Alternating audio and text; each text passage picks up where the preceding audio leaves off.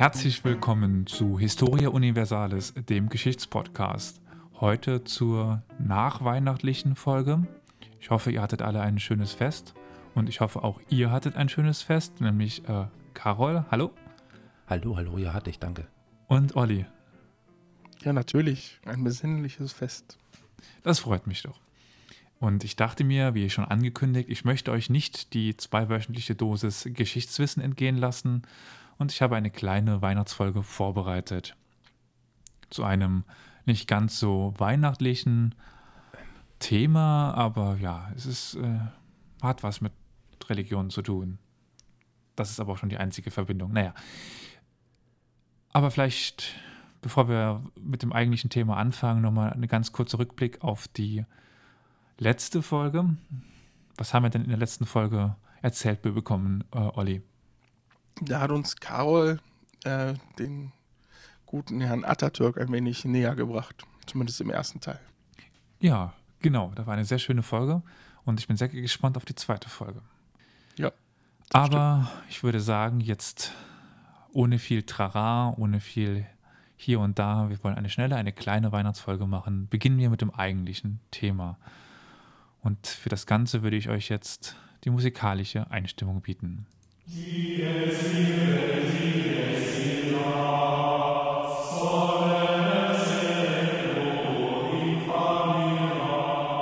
Wir befinden uns im Jahre des Herrn 1187. Genauer gesagt am 4. Juli 1187 auf halbem Wege zwischen Akkon und Tiberias am See Genezareth. Vor uns erheben sich zwei Berge gen Himmel, die im Volksmund die Hörner von Hattin genannt werden. Dahinter erstreckt sich, gut sichtbar, der See Genezareth. Vor den beiden Hörnern erstreckt sich eine große Ebene. Doch wir sind sehr müde und kurz vor dem Verdursten denn wir sind seit unserem Abzug aus Akkon von frischem Wasser abgeschnitten und unsere Vorräte sind zur Neige gegangen. Die Muslime haben uns eingeschlossen und greifen uns immer wieder aus dem Hinterhalt an. Wir bekommen keine freie Minute, keine Rast. Besonders ihre Bogenschützen, die sie in den Bergen in Stellung gebracht haben, setzen uns sehr stark zu. Wir können nicht mehr vorwärts, nicht mehr zurück. Unser Schicksal liegt in Gottes Händen. Die Schlacht ist verloren, wir sind alle tot, das Königreich ist verloren.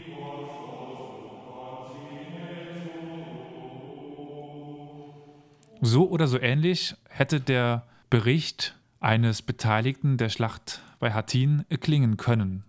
Die letzten drei Sätze, die ich erzählt habe, sind tatsächlich so überliefert und wurden dem Grafen Tripolus, äh, von, von dem Grafen von Tripolus Raimund III. in den Mund gelegt. Die Schlacht ist verloren, wir sind alle tot, das Königreich ist verloren. Aber um welches Königreich handelt es sich denn überhaupt? Und um welche Schlacht geht es? Ich meine, ein bisschen denken könnt ihr euch schon, um welches Königreich es, es geht, oder? Ähm, ja. Mein Gehirn ist gerade noch im Weihnachtsmodus. Ja, also das Königreich Jerusalem. Das Königreich ah. des Heiligen Landes. Jerusalem. Wie immer bei den Kreuzzügen. Ja. Also ich werde jetzt äh, erstmal euch noch etwas im Dunkeln lassen, um welche Schlacht es eigentlich geht. Für die Wissenden ist es bei der Jahresnennung eigentlich schon klar, aber trotzdem erstmal noch ein bisschen zur Vorgeschichte. Also Kreuzzüge wurden schon genannt. Äh, 1099 war ja Jerusalem erobert worden und wenig später wurde dann das Königreich Jerusalem gegründet. Und auch die uns bekannten Ritterorden wie die Templer oder die Johanniter, die, Hos die Hospitaliter ja eigentlich, entstanden. Doch das neu gegründete Königreich musste sich stets seiner muslimischen Nachbarn erwehren. So fiel zum Beispiel 1144 das Kreuzfahrerherzogtum Edessa äh, an den türkischen Emir Zengi. Und zu dieser Zeit kam auch ein ambitionierter Kurde mit dem Namen Saladin ibn Ayyub an die Macht und der ist uns heute besser bekannt als Saladin. Und dieser brachte die Kreuzfahrer dann in starke Bedrängnis. Im Jerusalemer, Im Jerusalemer, Königreich herrschte nach dem Tode des leprösen Königs Balduin IV. Nochmal ähm, als kleine Frage, wer von euch hat denn den Film Königreich der Himmel gesehen? Den habe ich gesehen, ja. Fand ich auch ganz gut. Ja, sehr zu empfehlender Film. Aber aus dem Schweigen denke, bekomme ich mit, Carol, du hast den dir noch nicht angeschaut? Doch, doch, ich habe ihn gesehen, aber das ist schon sehr lange her. Deswegen ist da nicht viel außer irgendwelche Schlachten hängen geblieben. Und Ja. die schöne Kira Knightley. Die Sibylle, wie sie dort dann heißt. Sibylle, ja, genau. Ja. Ich weiß nicht, welche Schauspielerin es ist, aber es ist die Person der Sibylle. Und eben, es geht um jeden König äh, Balduin, der dort auch als der Leprakönig dargestellt wird, dadurch, dass er ja sein Gesicht so ver verdecken muss, falls jemand sich noch daran, er daran erinnert. Und Mhm. eben jener König ist gestorben und es herrschte eine Hungersnot und es gab Nachfolgestreitigkeiten. Nämlich König Balduin IV. hat einen minderjährigen Sohn hinterlassen, Balduin V. Und anstelle dessen herrschte als Regent Guy de Lusignan. Wer den Film noch in Erinnerung hat, auch der kommt dort vor. Mhm. Der hatte nämlich die Mutter von Balduin, die Sibylle. Er hatte sie geheiratet. Und gleichzeitig herrschten die Baronen des Heiligen Landes de facto eigentlich unabhängig. Der König hatte also eigentlich keine Macht. Und das zeigte sich unter anderem in einem Friedensvertrag von Raimond III. von Tripolis mit Saladin. Dieser hatte dann ohne Absprache mit Guy de Lusignan einen fünfjährigen Friedensvertrag für nur seine Herrschaft abgeschlossen, also für die Herrschaft von Tripolis. Und auf der anderen Seite machten auch die Ritterorden, die Templer, Johanniter, Deutschorden eine eigene Politik. Und allen, beran, äh, allen voran der berühmte Renaud de Chatillon. In dem Film von mir angesprochenen als der Raufbold, als der Unbedächtige, der aggressive äh, Anführer dargestellt. Ja. Und der war der Herr von Haute-Jourdain. Das ist ja heute der untere Teil von Israel. Und dieser überfiel immer wieder aus seiner mächtigen Festung heraus. Das war seine Festung war Kerak. Und er überfiel immer wieder muslimische Karawanen und Pilgerreisende nach Mekka. Und diese Überfälle waren für Saladin ein Casus Belli, also ein Kriegsgrund. Und nachdem Renaud de Chatillon 1186 erneut eine große Karawane überfallen hatte und die gesamte Wachmannschaft abschlachten ließ, versuchte Saladin zuerst bei Guy de Lusignan diplomatisch eine Auslieferung von Renaud de Chatillon zu erwirken. Doch der Jerusalemer König verdankte eigentlich äh, Renaud de Chatillon den, seinen Thron, weil er ihn un unterstützt hatte. Und aufgrund dessen konnte er ihn eigentlich auch nicht ausliefern. Und so nahm dann das Schicksal seinen Lauf. Im Jahre des Herrn 1187 versammelte der König von Syrien eine Armee, die so zahlreich wie der Sand am Meer war, um Krieg gegen das Land Judäa zu führen. Er kam über den Jordan zum Jaulan und schlug dort sein Lager auf. Auch der König von Jerusalem sammelte seine Armee aus ganz Judäa und Samaria. Sie sammelten sich in der Nähe der Quellen von Saphuria und schlugen dort ihr Lager auf. Auch die Templer und Hospitaliter versammelten viele Menschen aus all ihren Burgen und kamen in das Lager. Der Graf von Tripolis erschien ebenfalls mit all seinen Leuten, die er in Tripolis und Galiläa ausgehoben hatte. Des Weiteren kam Reginald von Montreal, Balian von Neapel, Reginald von Sidon und der Herr von Caesarea mit ihren Truppen. Kein kriegsfähiger Mann blieb wegen des Befehles des Königs in den Städten, Orten und Burgen zurück. Die Armee war von großem Umfang. 1200 Ritter, unzählbare Turkopolen und 18.000 oder mehr Infanterie. Sie baten den Patriarchen von Jerusalem, dass er das heilige Kreuz ins Lager mitbrächte, sodass das Heer Träger und Beschützer des Kreuzes des Herrn werde. Saladin auf der anderen Seite befahl ebenfalls eine Armee, so berichtet die Quellen, von mehr als 30.000 Soldaten. Der durch, die, der durch dieses große Armee aufgewirbelte Sand soll sogar die Sonne verdunkelt haben. Ist es jetzt wieder quellenmäßig, äh, ist wieder übertrieben, die Zahl, oder? Ja, davon. Also es, man kann schon davon ausgehen, dass es viele waren. Vielleicht waren es 30.000 zusammen, also ins, inklusive des Beitrosses, des, also die ganzen Leute, die halt bei so einem Hm. Zug dabei waren. ist es nicht so übertrieben wie in der Antike, wo die doch gerne mal der 300.000 ge gemacht hätten, wahrscheinlich. Aber wirklich 30.000 Kämpfer, davon kann mal nicht ausgegangen werden. Okay. Ja. Aber schon ansatzweise. Das passt schon einigermaßen. Jetzt, äh, wenn ich jetzt häufiger sage Franken oder Kreuzfahrer, es gibt so eine Diskussion um die Begriffe. Also man sagt eigentlich, Kreuzfahrer sind die, die ins Heilige Land frisch kommen, um zu kämpfen. Es gibt dann hier aber, insbesondere nach dem ersten Kreuzzug, ja wirklich in heutigen Israel, also in Palästina im Heiligen Land lebende Leute, Menschen aus dem Abendland. Mhm. Und um die abzugrenzen, sagt man dann Franken, weil das sind ja keine Kreuzfahrer mehr. Die sind, haben ja nicht das Kreuz genommen ins Heilige Land, um das zu er erobern. Die haben es ja schon er erobert und leben dort. Mhm. Mhm. Deswegen sage ich jetzt die Franken. Also die Franken ihrerseits hatten ja, wie wir jetzt gehört hatten, aus all ihren Re Regionen die Truppen zusammengezogen.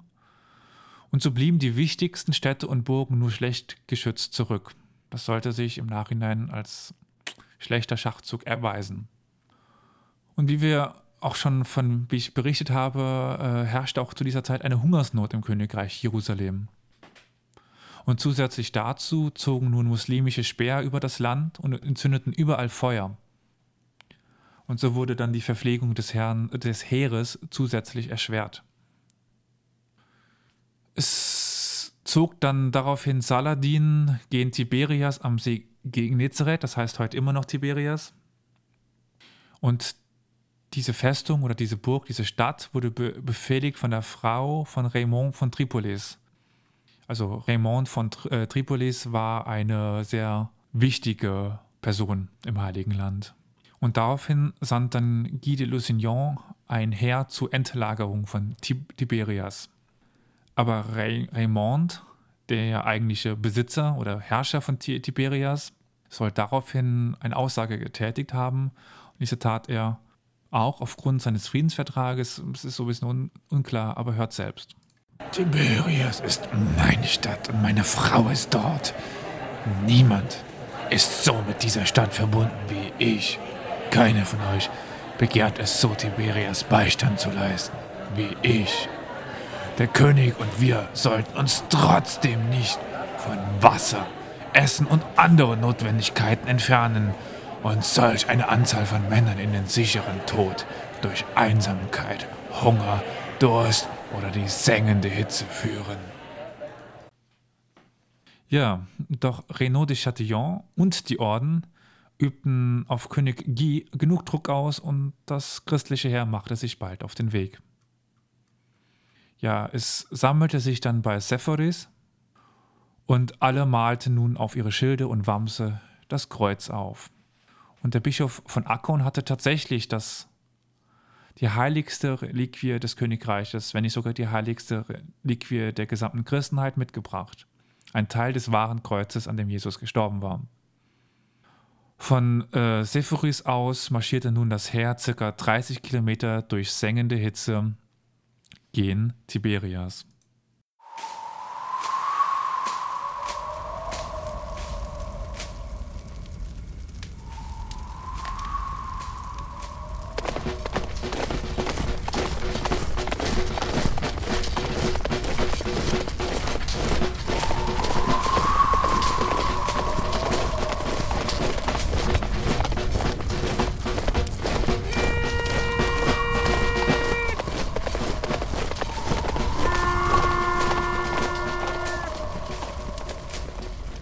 Als Saladin nun davon Kenntnis erhielt, kommandierte er seine Truppen auf die Berge von Hattin, die eben, wie schon erwähnt, auch bekannt als die Hörner von Hattin sind.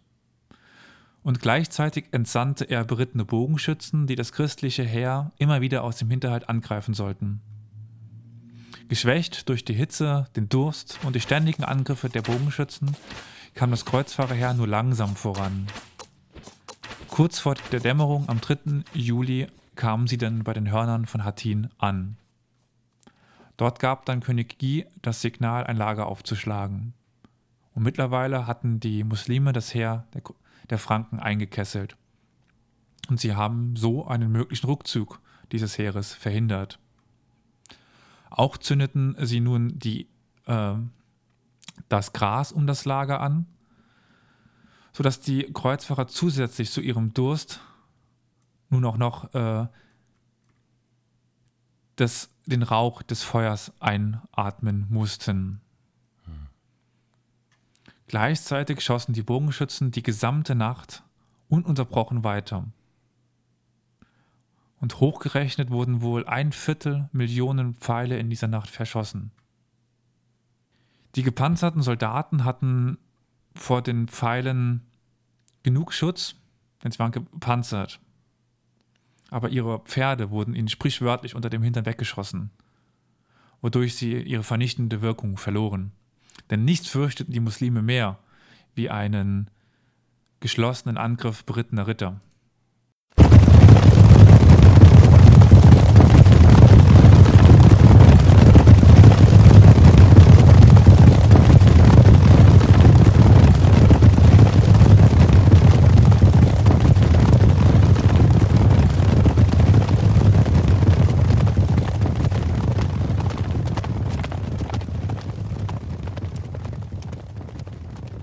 Am Morgen des 4. Juli stand das Heer der Kreuzfahrer der Franken eigentlich schon kurz vor der Niederlage.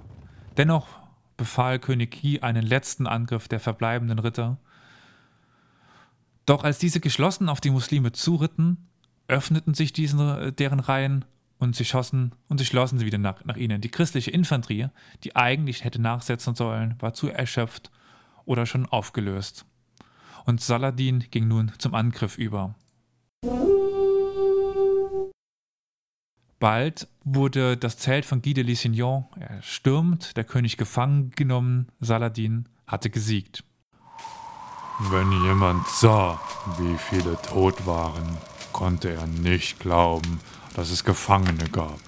Und wenn jemand sah, wie viele Gefangene es gab, konnte er nicht glauben, dass es Tote gab. Für Saladin wurde extra ein Zelt aufgestellt und eisgekühltes Wasser wurde gebracht.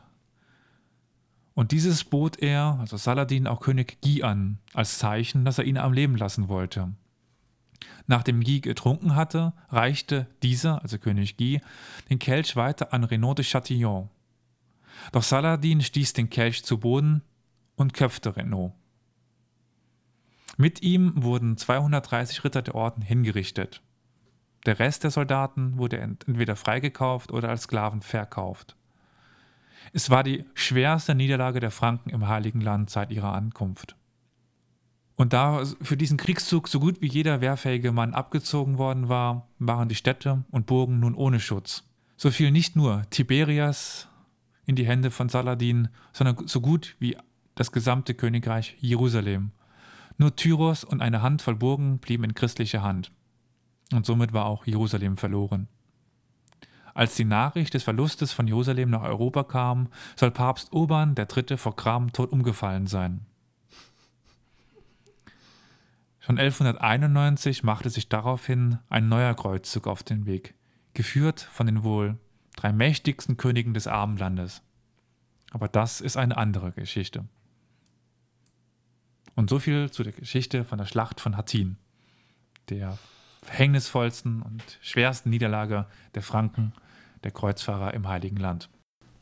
Wow, Respekt. Das war ja, das fand ich ja jetzt mal wirklich, das war im wahrsten Sinne des Wortes großes Kino für die Ohren. Äh, und ich hoffe, es war jetzt nicht respektlos, dass ich bei dem Gramtod des Papstes etwas in mich hineingeschmunzelt habe. Mag sein, dass das ja ein bisschen beabsichtigt war. ja.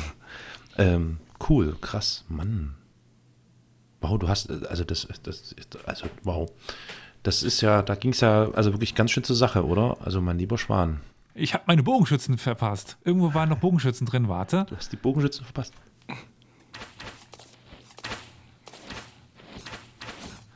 Die gab es auch noch. Hast du die Geräusche alle selbst im Homestudio produziert?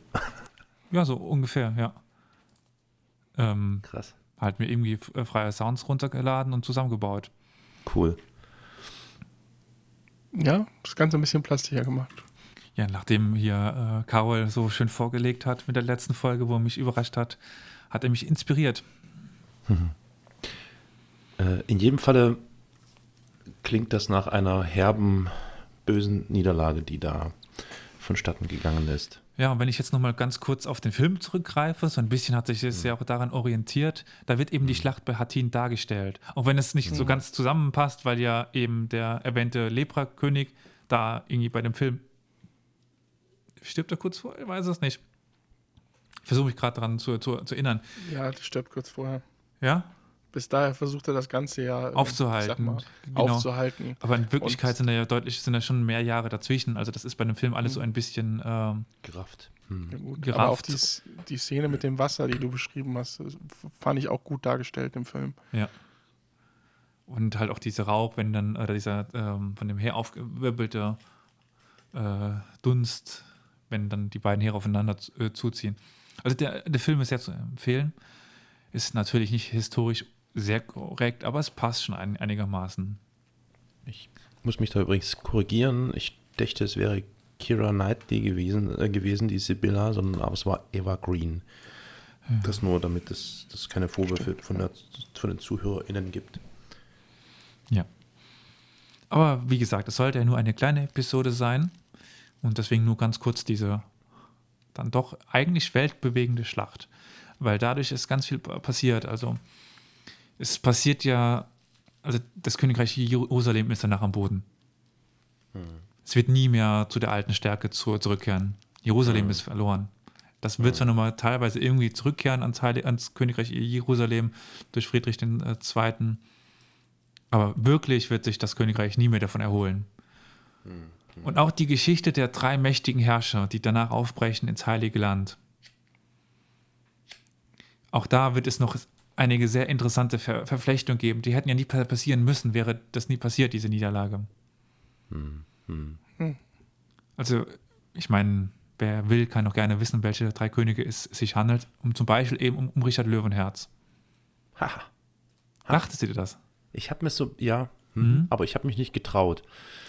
Und eben jener Richard Löwenherz wurde ja ganz bei mir in der Nähe festgehalten, nachdem er dann aus dem Kreuzzug zurückkam und festgenommen worden ist und dann ja gegen Lösegeld äh, erst wieder freigelassen worden ist. Er wurde in der, in, in der Burg Trifels gefangen genommen.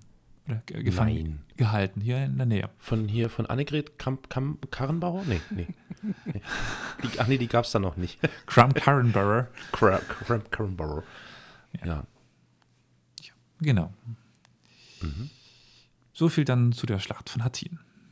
Wow. Ja, dann vielen Dank. Dankeschön. War eine schöne, spannende Folge. Hat mir sehr gut gefallen. ja, ich hatte eigentlich vor, schon früher so etwas zu weltbewegenden Schlachten zu, zu machen. Das habe ich jetzt als Anlass ge- genommen. Das sollten immer nur so kurze Folgen sein, einfach nur eine kurze Be Beschreibung der, der Umstände und der Folgen. Mag sein, dass in nächster Zeit nochmal da in die Richtung was kommt. Wir bitten darum. Das wäre doch, ja. Mhm. Die Sounds habe ich jetzt ja schon mal erstellt. Ja. Ja, dann sollen wir nochmal den äh, Abschlussteil machen, wo wir, wie, Ja. wie man uns erreichen kann. Ja, ähm, wer möchte anfangen? Wer von äh, euch möchte Dann eins bei? Facebook sind wir zu finden unter @geschichtspodcast und wie sind Mhm. wir zu finden bei Twitter? Bei Twitter sind wir zu finden unter dem Handle Geschichtspot. Ja, Dann gibt es noch YouTube, ne? Einfach der Name Historia Genau. Universalis, der Klar. Geschichtspodcast. Oder per Mail, das wäre dann podcast at historia-universalis.fm. Oder ihr ruft uns an, wir haben einen Anrufbeantworter 24-7. Wie lautet denn die Nummer? Die lautet 0351 841 68620. Ja, Ja, und zu guter Letzt, ähm, wenn ihr mögt, könnt ihr natürlich auch gerne auf die Internetseite historia-universalis.fm gehen und da habt ihr nochmal eine Übersicht über alle bisherigen Episoden und weitere Infos. Es gibt auch einen Bereich Bibliothek, in dem in unregelmäßigen Abständen Literaturhinweise und Empfehlungen von meist Elias, denke ich, hinterlegt werden. Ja, also eine Fülle an Informationen, die sich da für euch auftut. ja dann nochmal danke fürs Zuhören und ich wünsche euch einen guten Rutsch. Ja. Vielen Dank, guten Rutsch. Rutsch.